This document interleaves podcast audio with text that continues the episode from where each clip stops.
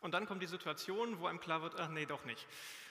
Und über eine dieser Situationen möchte ich mit euch heute reden. Die hatte ich in den ersten Monaten in meiner Bibelschule.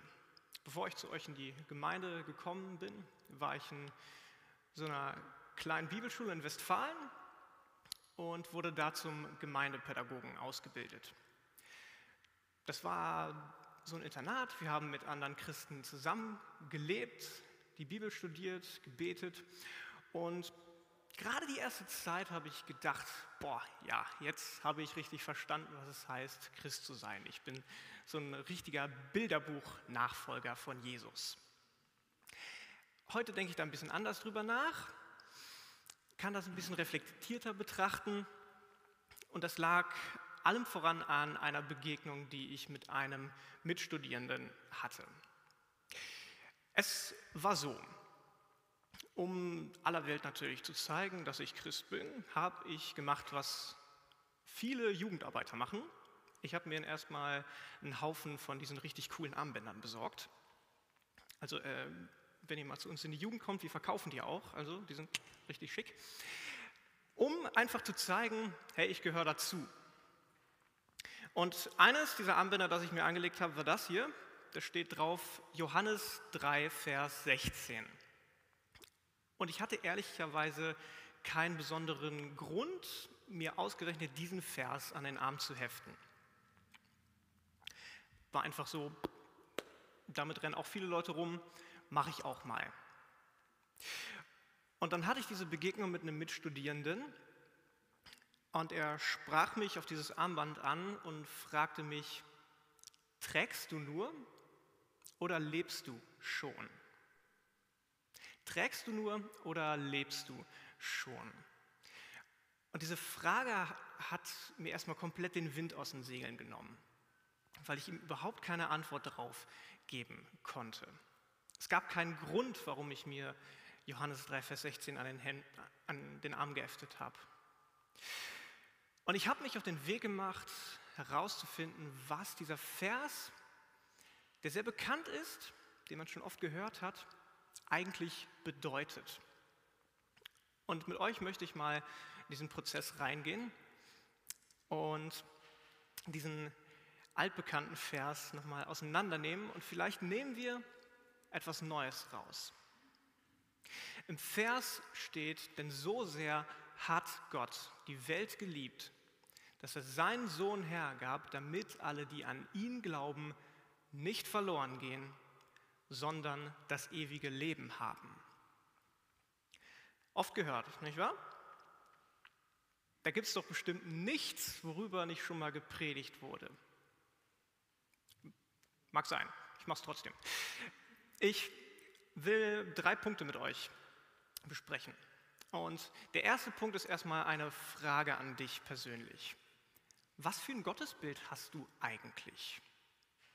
Stellst du ihn dir wie so einen alten Mann mit grauem Bart vor, der so auf einer Wolke sitzt, zu dem man vielleicht beten kann, aber der nicht richtig eingreift, einen abwesenden Gott. Vielleicht haben viele auch das Bild von einem Gott, der dich beobachtet und der alles sieht, was du so machst und ein Gottesbild, das man vielleicht manchmal in der Erziehung von Kindern missbraucht. Hat jemand von euch schon mal den Satz gehört, mach das ja nicht, der liebe Gott sieht alles. Ich glaube, das ist für die Erziehung von Kindern extrem schlecht, weil es ein total falsches Bild von unserem Gott vermittelt. Es vermittelt so dieses Bild, Gott ist so ein grimmiger alter Mann mit einer Peitsche, der nur darauf wartet, dass wir einen Fehler machen, damit er dann zuschlagen kann. Das ist nicht unser Gott. Im Vers heißt es, denn so sehr hat Gott die Welt geliebt. Wir haben einen liebenden Gott. Wir haben einen liebenden Vater. Gott stellt sich selbst als Vater vor. Wir können Gott Abba nennen. Abba heißt übersetzt Papa. Ist euch das bewusst, dass wir Gott Papa nennen können? Und Gott setzt sogar noch einen drauf in der Bibel. Er sagt, Gott ist die Liebe. Das ist seine Natur, das ist sein Zustand. Er ist die Liebe. Gott ist auch mal mies drauf, ja. Gott ist auch mal zornig, aber Gott ist nicht der Zorn. Gott ist die Liebe. Und wenn wir diesen Vers jetzt weiter betrachten, lade ich euch mal dazu ein, dass wir uns alle einfach mal unseres bisherigen Gottesbildes entledigen. Und wir setzen eine Brille auf, auf der drauf steht, mein Papa im Himmel hat mich lieb. Können wir das machen? Gut, okay. Im Vers heißt es weiter, dass er seinen Sohn hergab, damit alle, die an ihn glauben, nicht verloren gehen.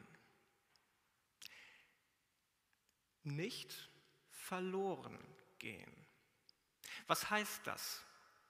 Das heißt doch, dass wir jetzt in diesem Moment, in unserem Zustand verloren sind.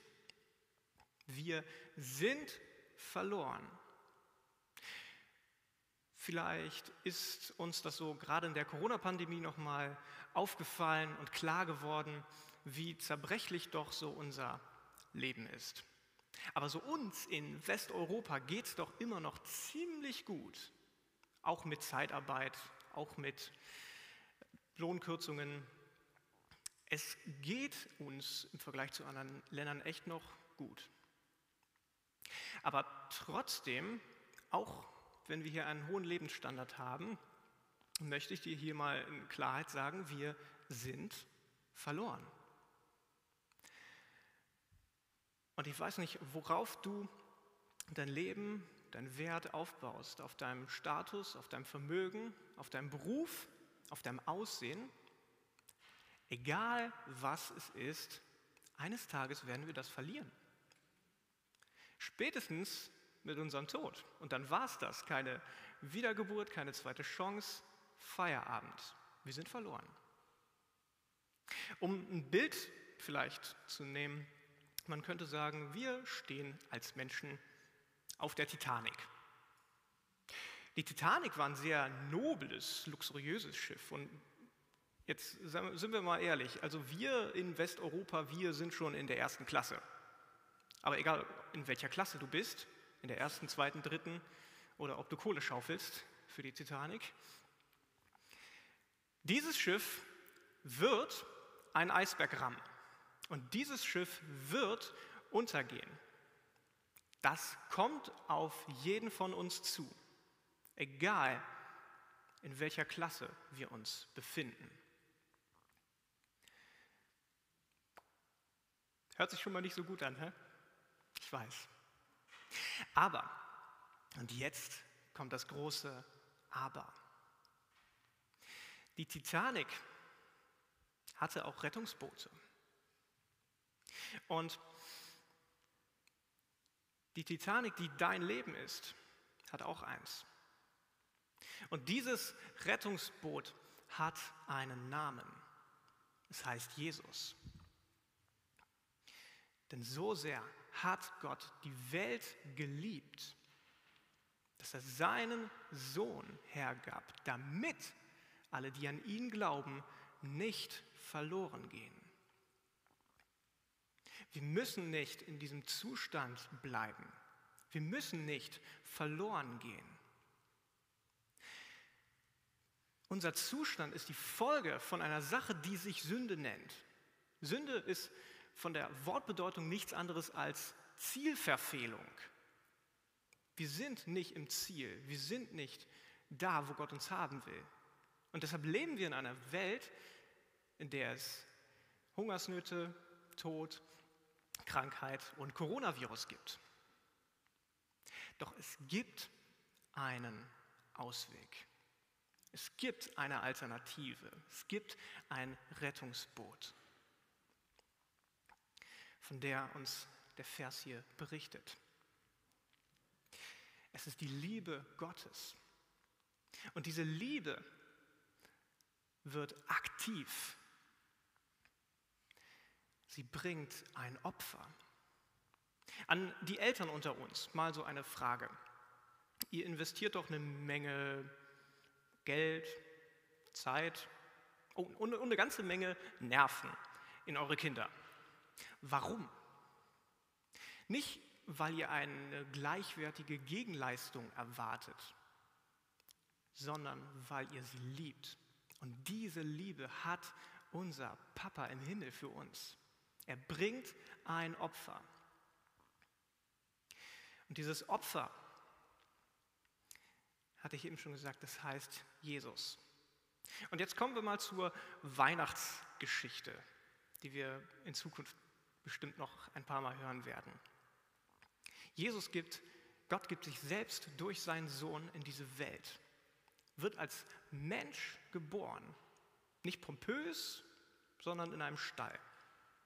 Und später wird er auch nicht von den Menschen verehrt, sondern er ist es, der der Diener für die anderen ist.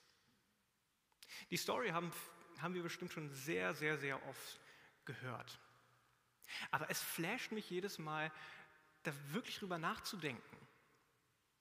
Der Schöpfer des Universums wird Mensch und wäscht seinen Gefolgsleuten die Füße.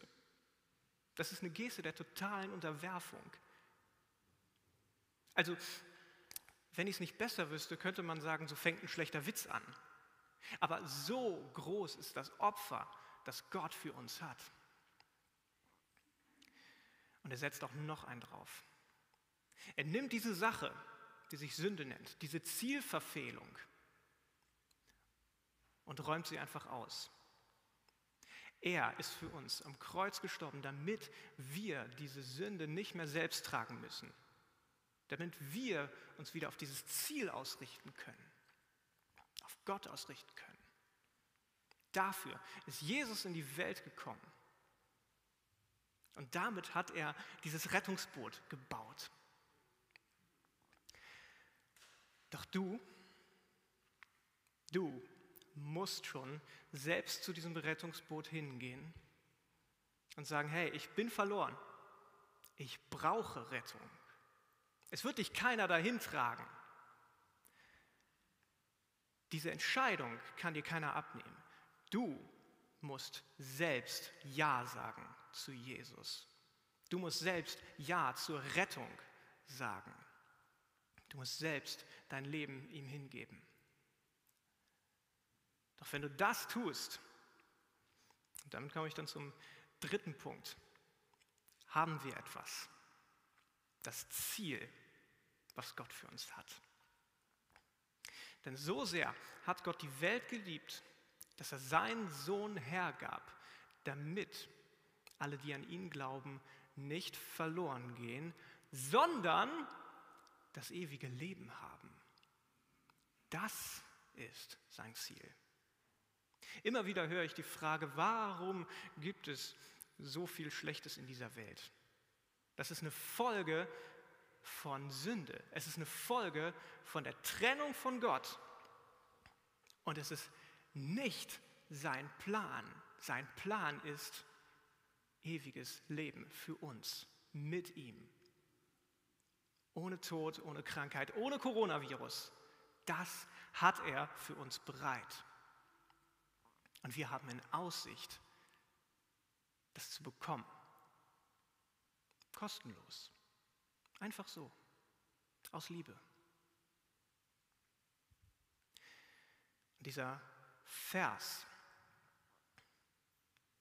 ist ganz persönlich und direkt an dich gerichtet.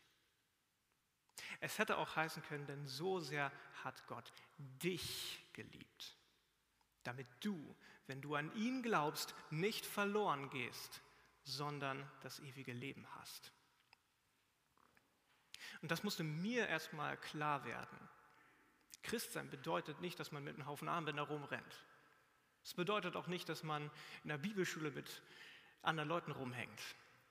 Es bedeutet auch nicht, dass man super fundiert Exegesen betreiben kann und tief in die Bibel einsteigt. Es heißt auch nicht, dass man Kirchensteuer zahlt und Teil von so einer christlichen Community hier ist. Versteht mich nicht falsch, es ist super wichtig, dass wir als Christen zusammenkommen, Gott ehren, uns gegenseitig unterstützen, aufbauen, ermutigen. Aber das ist die Folge von dem, was eigentliches Christsein bedeutet. Es bedeutet deine Beziehung zu ihm, deine Beziehung zu Jesus, dein Ja zum Rettungsboot.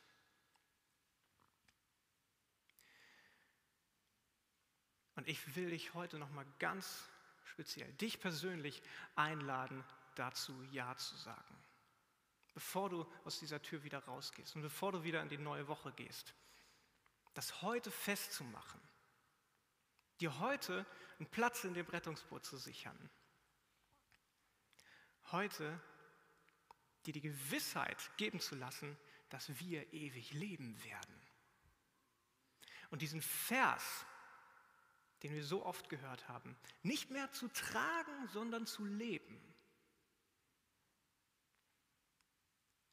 Ihn zu leben, in der Gewissheit zu sein, dass dieses Leben nicht alles ist. Das steht dir heute offen. Eine Beziehung zu Jesus. Und ich kann dir nur sagen, wenn du heute zum ersten Mal hier bist, oder zum hundertsten Mal. Wenn du hier sitzt oder wenn du im Stream zuschaust, das ist eine Einladung, die du annehmen solltest. Es ist die beste Entscheidung deines Lebens, die du heute treffen kannst. Und das wurde mir nochmal ganz klar und ganz bewusst, dass ich diese Wahrheit leben muss und nicht nur mit mir rumtrage.